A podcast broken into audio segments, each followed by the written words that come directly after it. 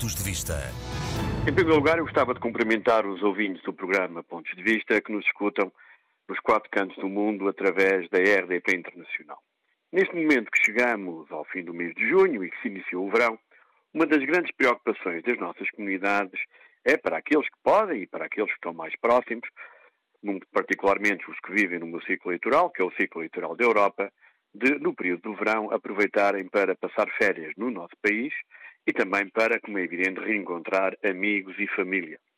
Esta ida dos portugueses da diáspora ao nosso país durante o período de férias é fundamental para a nossa economia, para o nosso turismo e é essencial para o desenvolvimento de muitos territórios do país, nomeadamente territórios do interior. Abolidas que estão, ou pelo menos suspensas que estão, a maior parte das festividades populares que ocorrem durante os meses de verão e que mobilizam muitos e muitos portugueses a no estrangeiro, independentemente disso, e, facto, e devido ao facto de em 2020 muitos não puderam ir a Portugal a passar férias, estamos no princípio da pandemia, aguarda-se com alguma expectativa o que é que vai acontecer durante este verão. Entretanto, o processo de vacinação que está a decorrer, nomeadamente nos países do ciclo eleitoral, e que em alguns está a decorrer de uma forma muito positiva,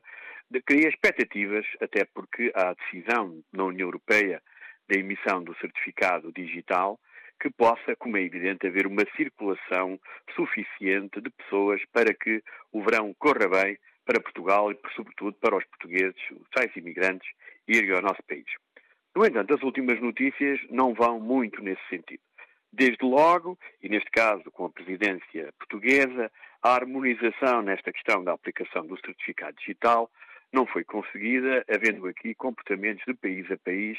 diferenciados e vamos aguardar com expectativa o que vai acontecer na próxima semana. Acresce que, nomeadamente, os portugueses que vivem no Reino Unido, 400 mil, que já o ano passado não puderam vir a Portugal, mas praticamente durante todo o ano em que decorreu entre o verão do ano passado e o presente tiveram praticamente sempre com muitas dificuldades para deslocar a Portugal, viram-se agora mais uma vez numa situação difícil, dado que, como sabem, o Reino Unido retirou Portugal da lista verde de países para os quais era possível viajar sem a famosa quarentena. Aquilo que me preocupou o ano passado, aquilo que me preocupou há cerca de um mês, mas aquilo agora que me está a preocupar, é que o governo português, que agora não pode invocar a questão da relação entre a União Europeia e o Reino Unido, porque há uma questão bilateral, na decisão de abrir as fronteiras para o jogo de futebol da Liga dos Campeões, que afinal a tal bolha que foi prometida, ou seja, as pessoas chegavam ao aeroporto, apanhavam um autocarro e iam para o estádio e faziam o mesmo caminho no regresso,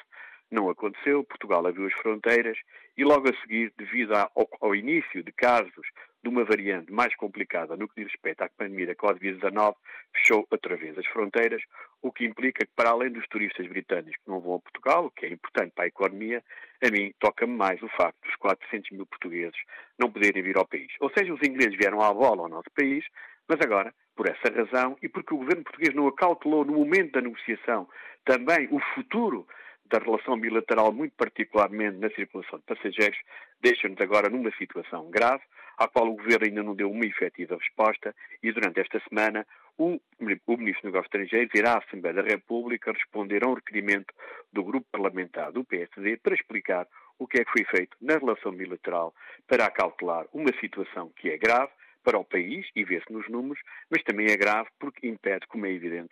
em, no meu caso, deputado eleito por imigração, aos 400 mil portugueses do Reino Unido de virem a Portugal. Correm também agora algumas algumas palavras e alguns comentários de chefes do governo da União Europeia que criticam o nosso país e há muitos imigrantes noutros países da União Europeia que temem que a situação se possa agravar precisamente no momento em que tensionavam vir a Portugal. Vamos aguardar com expectativa, o próxima semana, a entrada em vigor do certificado digital, que permitirá àqueles que são vacinados eventualmente poder circular sem grandes problemas entre os países da União Europeia, nomeadamente aqueles que acolhem fortes comunidades portuguesas. É pena que tínhamos chegado aqui. O ano passado tivemos uma situação parecida, mesmo uma situação muito mais complicada. Aguardemos eh, com ponderação, com calma e vamos ver se esta situação pode ser solucionada, mas era bom que quando se tratam estas questões não se esqueçam os portugueses que residem no estrangeiro. Falam muito do turismo, falam muito dos custos para o turismo, a própria comunicação social portuguesa, mas esquecem-se dos 400 mil portugueses. E para já, falar dos 400 mil portugueses, chamar a atenção que no fim da próxima semana vai acabar o prazo para os registros portugueses no Reino Unido. Vamos então ter os números dos portugueses que, eventualmente, não terão conseguido inscrever-se naquilo que é o, o registro de residência no Reino Unido. Chamar a atenção que nada foi feito, ao contrário do que foi pedido e solicitado por mim próprio e por diversos setores da comunidade portuguesa do Reino Unido para que os consulados de Portugal não só prestassem informação, mas tivessem capacidade de atendimento e vamos aguardar, espero bem, que os números que apontam neste momento que haverá entre 400 e 500 mil europeus que não, que não procederam à sua inscrição, não inclua muitos portugueses, o que iria um problema de âmbito social sem paralelo na história das nossas comunidades. E já agora, lembrar e para terminar, quando se fala das viagens, é verdade que alguns não poderão viajar porque não têm eventualmente a vacina ou não terão o teste PCR quando ele é exigido. Mas também há portugueses que não vão conseguir viajar para Portugal porque não conseguem ter documentos para viajar em tempo útil porque os nossos consulados não respondem. Pior, nós temos crianças portuguesas que nasceram no estrangeiro, que neste momento só poderão ser portugueses, só poderão ter o seu documento lá para o mês de outubro ou lá para o mês de setembro. Estou a falar de casos particulares de França e, nomeadamente, do Luxemburgo. Assim vai o nosso país na sua relação com as comunidades portuguesas. Pontos de vista.